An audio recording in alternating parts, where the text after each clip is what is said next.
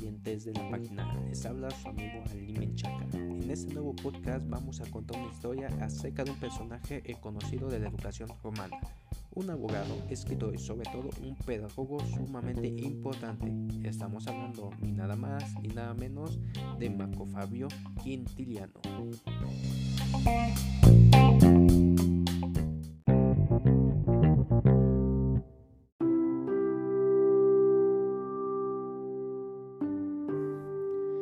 Nacido en España en el año 40 después de Cristo, señalado por el emperador Vespasiano como el primer profesor de retórica latina con un salario pagado considerablemente, convirtiéndose en el profesor más popular de Roma. Así es, estamos hablando de Quintiliano, quien nos ha dejado grandes aportes. Uno de esos aportes fue su pedagogía basada en alcanzar el bien común mediante la formación humanista y moral del ciudadano.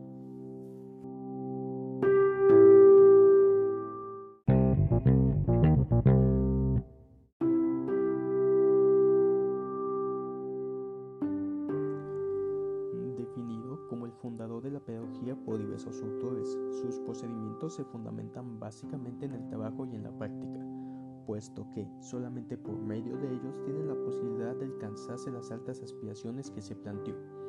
En su pensamiento no hay procedimientos educativos lineales, precisos o inflexibles, sino que son las situaciones particulares las que dictan al buen maestro la manera idónea de enseñar.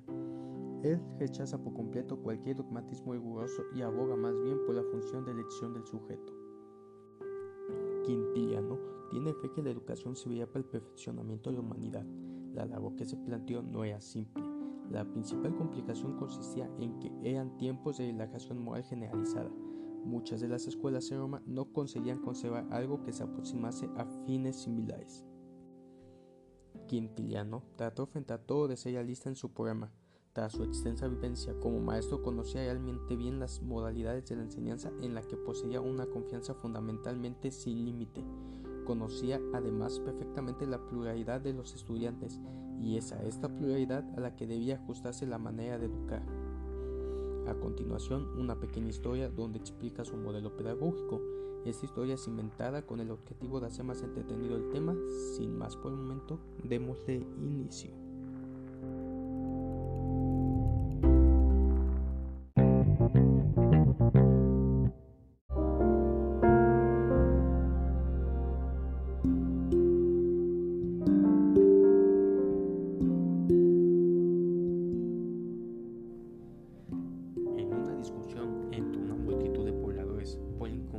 Que existía en ese entonces con la educación, a Quintiliano se le cuestionó.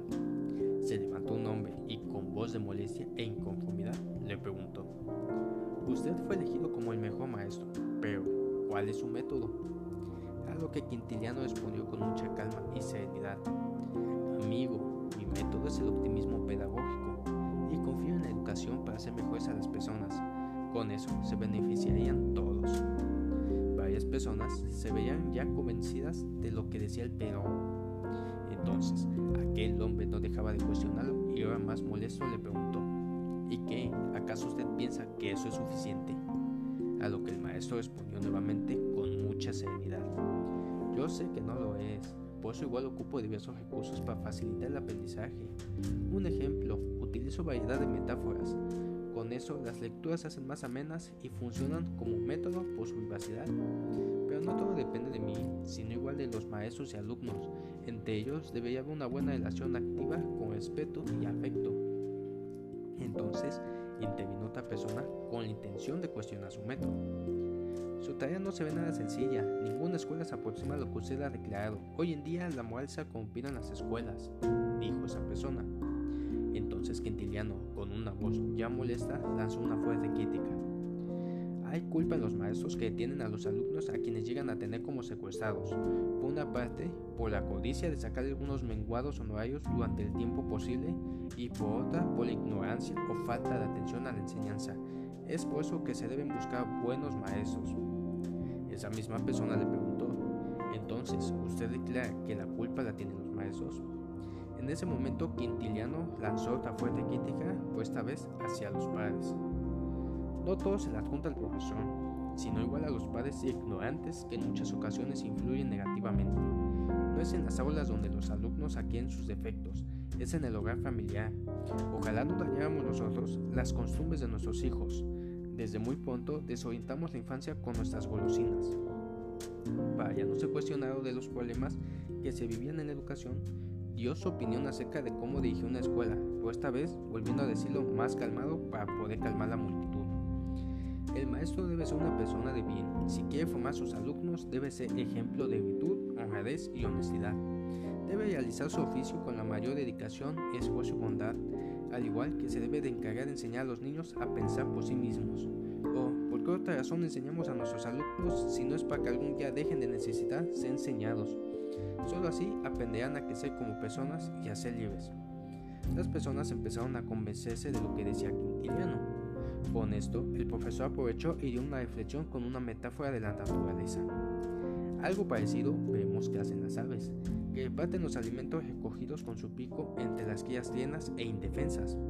Pero, cuando ya han crecido, las dejan salir fuera de los nidos y les enseñan a volar alrededor. Después, cuando ya han probado sus fuerzas, las entregan al cielo libre y dejan que confíen en sí mismas. Con esto se les vio a las personas un cambio de actitud. Aquellas personas que cuestionaron su modelo se convencieron de lo que el pedagogo decía y confiaron plenamente en él.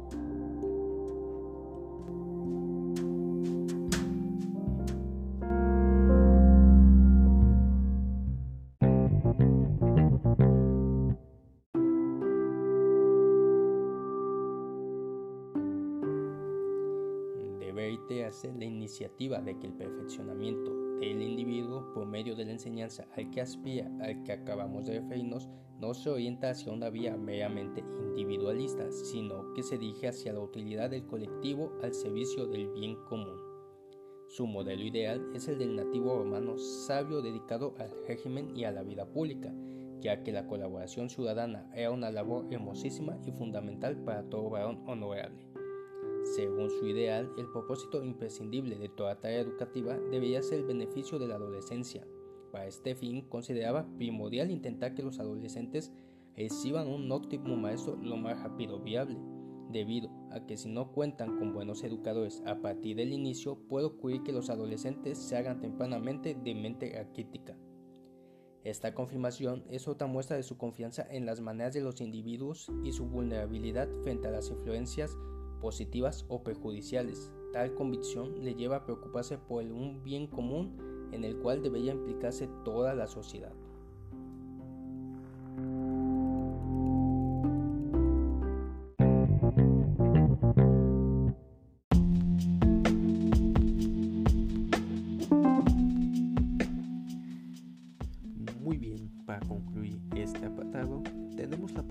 De explicar que el raciocinio educativo de Quintiliano es muy interesante, no únicamente por sus métodos prácticos, sino además y más que nada por sus altos ideales.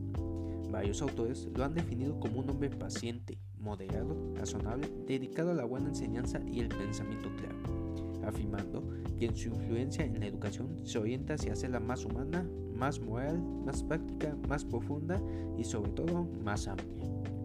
Hoy se desea muchos educadores como Quintiliano, que no renuncian a su programa educativo a unos ideales en cuya difusión está la base para la de la sociedad en la que vivimos.